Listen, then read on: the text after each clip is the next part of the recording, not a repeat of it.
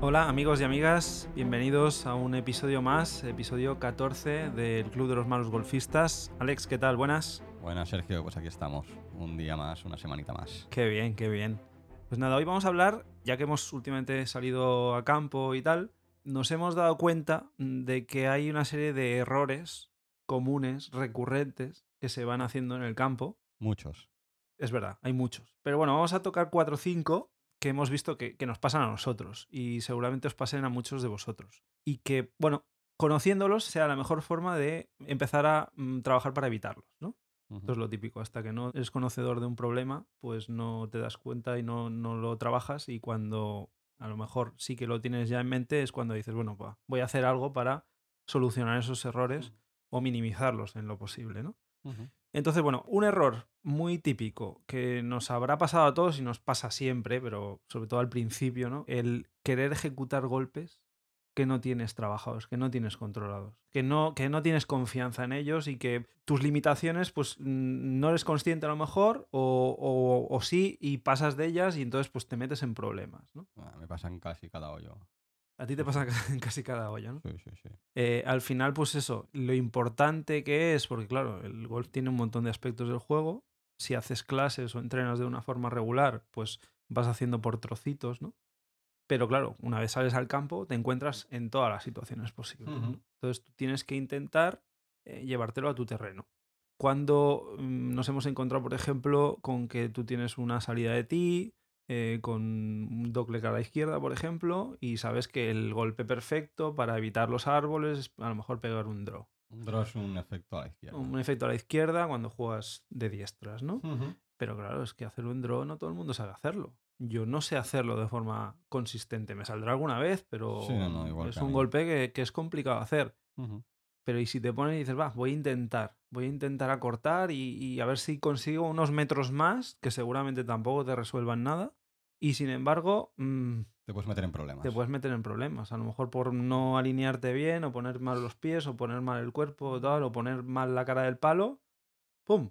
Te vas a los árboles. Y en vez de acortar, te has metido en un problema. A ver, yo aquí en estos dos, sí que a raíz de un vídeo que, que vi ahí por internet, de tema de estrategia, prerutinas y estrategia en, en cada golpe, de analizar obstáculos, analizar todas estas cosas, sí que es cierto que me lo he interiorizado mucho y analizo mucho eh, la situación de la bola y la situación que tengo delante del hoyo para decidir qué tipo de golpe hacer. Entonces, sí que es verdad que estas cosas ni las intento meter en el campo, es decir, las evito siempre. Estás hablando de golpes con efecto. Eh, no, por ejemplo, si hay un doble a la izquierda y quiero esquivar unos árboles, pues a lo mejor no intento recortar el hoyo pasando los árboles por encima, sino me voy a la derecha y sigo el caminito del- de la calle. Ya no busco estos riesgos, o sea, los evito siempre, Sí. siempre.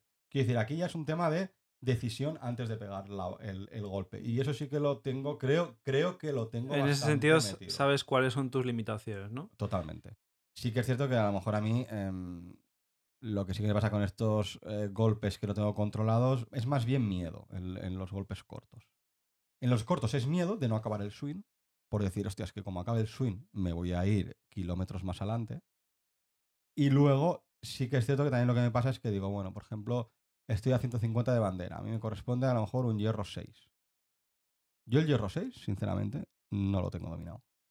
Y muchas veces, en vez de coger un hierro 8, asegurar el golpe y luego hacer un chip o un approach, me la juego con el hierro 6, hago un golpe totalmente a la derecha, un slice, y en vez de estar a 150, eh, me quedo a 140. Con lo cual estoy en la misma situación de antes. Y a lo mejor ya no estoy en calle, estoy en, en RAF, con la hierba más alta, bola peor puesta, etcétera, etcétera. Y mentalmente, eh, con Y- un golpe. y, y mentalmente malo, eh, 20 metros bajo tierra. Sí, exacto. Esa situación, a lo mejor, pues eso, tienes que jugar eh, sabiendo esas limitaciones, int- intentar pues no hacer esos 150 metros, sino pues hacer 100 y Sí, dejarte pero- un chip de 50. Pero ¿sabes qué pasa? Que si nunca pongo en práctica esto en campo, ¿cuándo voy a sanearlo?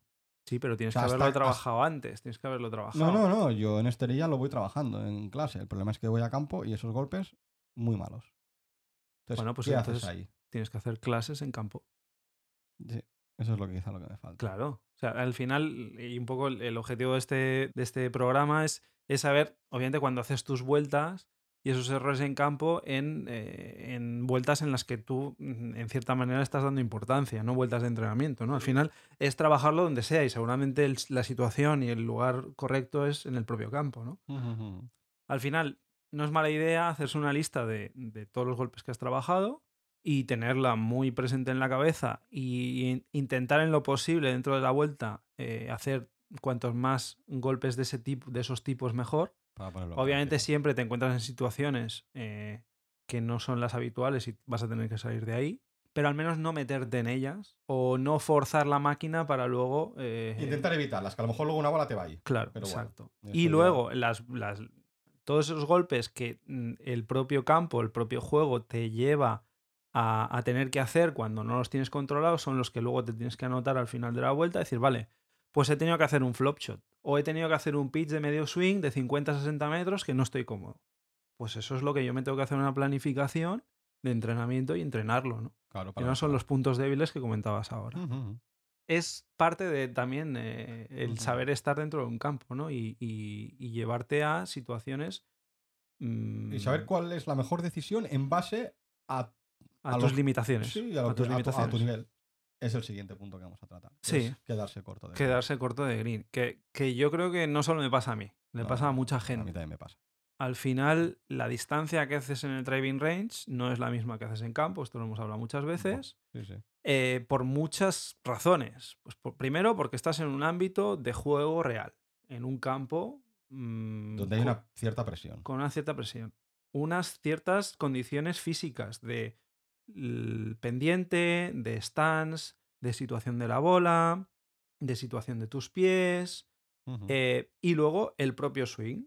Hacer un golpe en el que la bola mm, impacte en el, el palo impacte en la bola en el sitio correcto, pues no somos profesionales, no pasa muy a menudo. Eh, obviamente, cuanto más nivel tienes, pues más veces lo repites, pero mm, la consistencia se trata de eso, a- a intentar mejorar, pero no siempre es así. Con lo cual acabas haciendo menos metros de los que en teoría, por tu estándar, por, por lo que has trabajado en el driving range, es lo que Debería tú ser más o menos tienes anotado. ¿no? Luego hay un tema mental también. eh, claro, aquí estamos hablando de golpes de aproximación más o menos cortos, en el ámbito de los 100 metros eh, Del de 30 green hacia 100. abajo. Sí. Claro, eh, yo me estaba mirando las estadísticas porque tengo el reloj y estoy viendo todos los golpes que hago y tal. Y, y he visto que aproximadamente el 47% de los golpes se me quedan cortos. 47% de los golpes se me quedan cortos. De lo he estado mirando antes y un 5% te pasas. y un solo. 5% me paso. Y en muchas ocasiones, el quedarse corto y el pasarse es la misma situación. Es la misma situación. En cuanto a metros del hoyo, ¿eh? Claro. Respecto A no ser que por detrás tengas un fuera de límites, Sí. que entonces sí que es lógico que, que- que vayas un poco más conservador. Hay muchas ocasiones en las que detrás no tienes un fuera de a lo mejor tienes 20, 20 o metros. 30 metros. Y luego otra cosa, que el green también tiene 20 o 30 metros de profundidad. Claro, siempre Claro. miramos, ya nos olvidamos de la posición de bandera, pero miramos principio de green, pero no vemos final de green. El reloj o la aplicación de GPS te está marcando el final de green. Y la perspectiva muchas veces engaña. Yo el otro día Claro. ya, no sé si recuerdas el, el golpe con el wedge que pegué de unos 80 metros, que cuando lo pegué salió muy bonita la bola y yo dije, me pasó, me pasó. Y quedé a altura de a bandera la altura de bandera. Y más de una vez me has dicho, oh, golpazo. Y, y luego me he quedado corto. en aquel par 3, por ejemplo. Sí. Sí, sí. Entonces, hay que, hay que ser consciente de que a lo mejor lo que hay que hacer es coger un palo más. Y coger ese riesgo de a lo mejor pasarte un poco. Bueno, pues oye, a, a lo mejor si no empalas bien, ese palo que a lo mejor mm, en condiciones normales te pasarías, la dejas a altura de green o, o dentro de green. O sea, a altura de bandera o, de- o- o en green, que ya, ya es un éxito. Yo me he dado cuenta, eh, últimamente jugando contigo, este último mes, que tengo que coger un palo más con la misma distancia en comparación con campo de prácticas y campo real. Es decir, si en campo de prácticas con 100 metros yo estoy cogiendo el pitch, yo me voy a campo y tengo que coger un 9. Mm. Por diferentes situaciones, ¿eh? Porque Por todo, por de lo que hemos bola, comentado, El sí. tema de que no estás en una esterilla, no tienes un tee, subida, bajada, pies más altos, pies más bajos. Y luego también la presión del campo. Que en el campo, normalmente, aunque hagas tu swing, no vas igual de suelto que en un campo de prácticas. No, porque luego el campo de prácticas, digamos que el margen de error que tienes o lo que consideras un golpe bueno en un campo real que tienes una limitación de dónde tiene que caer la bola, pues seguramente eres mucho más exigente, ¿no? Y ahí es donde te das cuenta de que a lo mejor los, los golpes que tú consideras buenos en el campo de prácticas no eran tanto. ¿Vale? Al final eh, tienes otro objetivo. En el campo de prácticas estás trabajando el swing y bueno, eso lo das por bueno muchas veces. Al final, pues lo que tienes que hacer es eso, que siempre sea una opción cuando vas a escoger el palo, eh, al menos evaluar y decir, bueno, ¿tengo riesgo por detrás? ¿Qué pasa si me paso? ¿Cojo un palo más? Bueno, a lo mejor eh, me paso, bueno, es igual. Tengo el, el, el approach de vuelta, igual que si me quedaría corto. O qué ¿no? tengo antes de green. A lo mejor tengo un pedazo bunker y no me interesa quedarme en el bunker y quiero coger un palo más para asegurarme Sí, no caer en el pero, pero si tienes el bunker delante, ya estás coaccionado por ese bunker y seguramente eh, ya juegues a no Ya, quedarte corto. ya, el ya, problema es cuando tienes esa subidita mm, bien plana, todo bien cortadito, el césped generalmente está muy bien ahí, y digamos que es el, una zona que, bueno, que si caes ahí, pues no te metes en problemas, pero mm, estás perdiendo golpes Sí, en sí, tu sí. vuelta, ¿no? Sí, sí, sí. Así que bueno, ese es uno de los objetivos y, y analizándolo y viéndolo, la verdad es que me, chocó, ¿eh? viendo que el 47% de los golpes, al final ahora estoy en 27% de greens en regulación, eh, que estoy lejos de lo que quiero llegar, pero en parte también es por eso, porque me estoy quedando corto y seguramente cogiendo un, gol, un palo más, aumentarías el green en regulación. a- aumentaría el green en regulación. Yo ni lo miro porque como mi problema es el juego largo, yo el green en regulación ahora mismo no me, Bueno, pero, pero es algo a lo que no llegarás. aporta nada. Sí, es sí, algo sí. a lo que llegarás. Bueno, es otro de los errores comunes y yo creo que a mucha gente amateur le, le pasa como a mí. Otro, otro error común.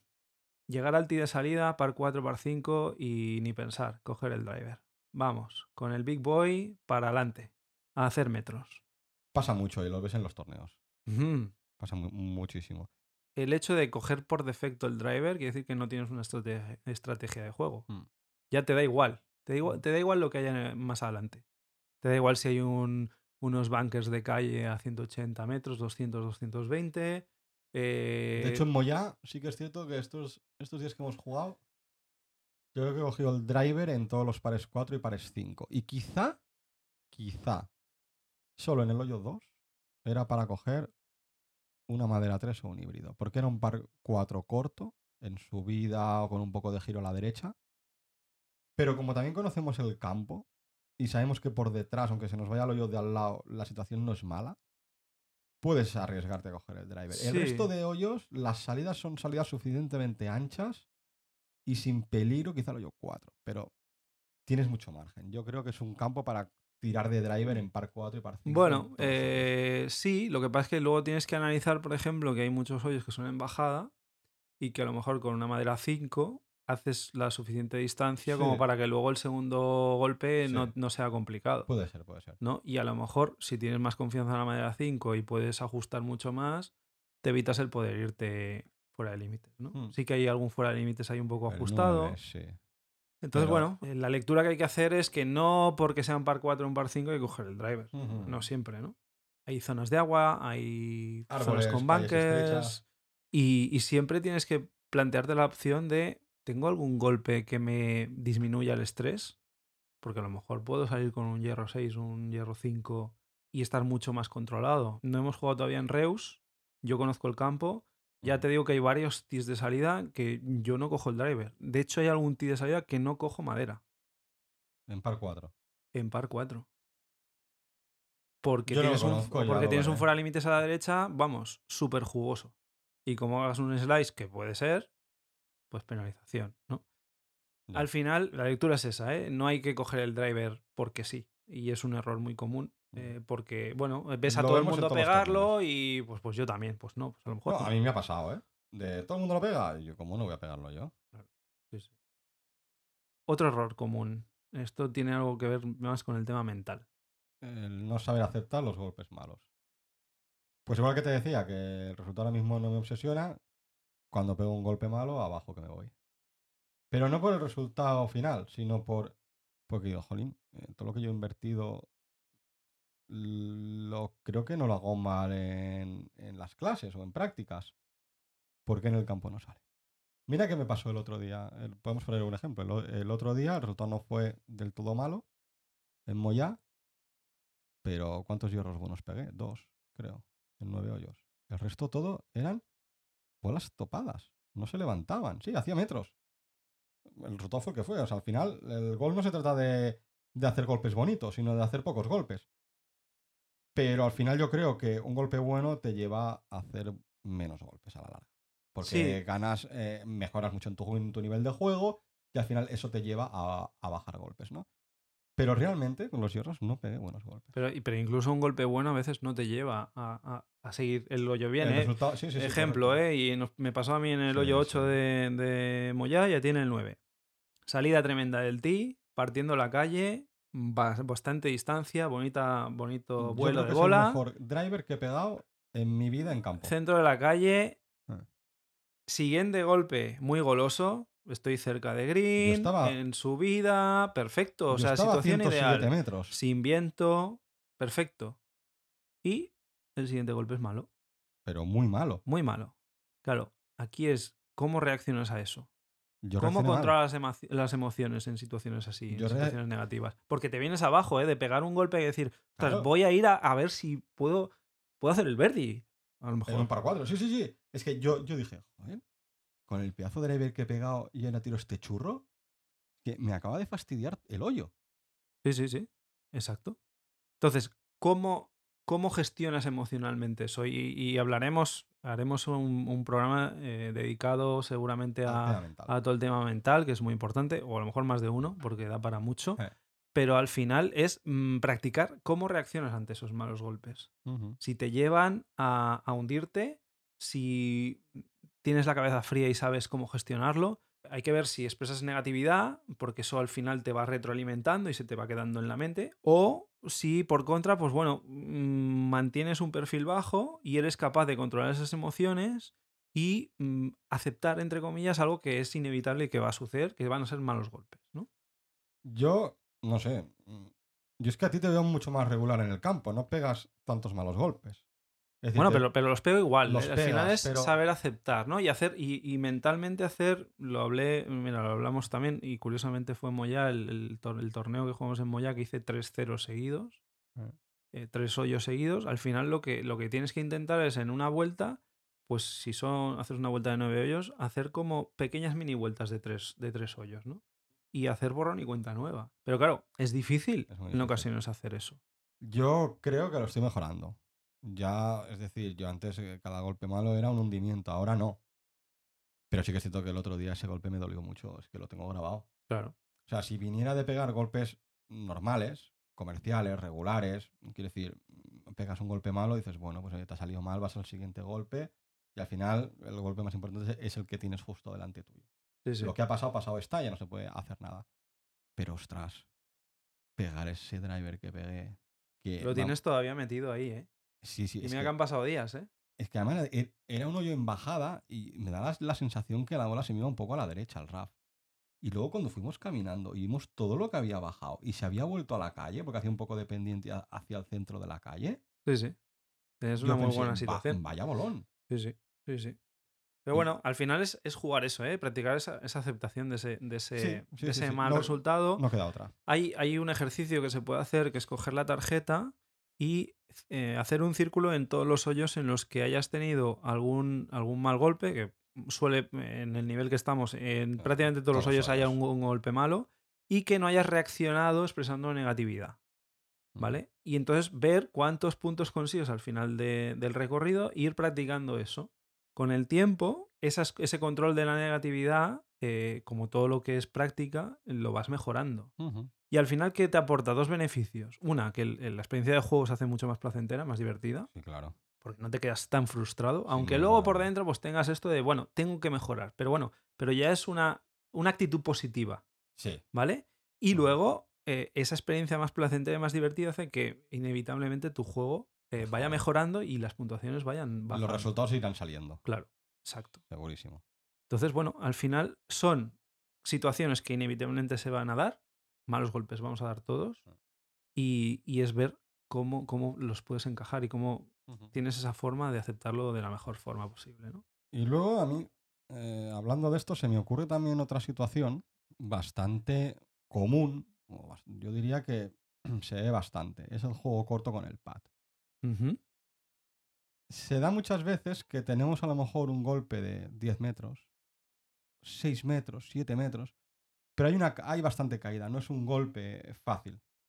Eh, ¿Quieres decir fuera de green? Una no, pro- no, no, un chip? en el green, en el green, en en el el propio green. En el propio green. Estamos pateando, vamos a hacer el primer pad.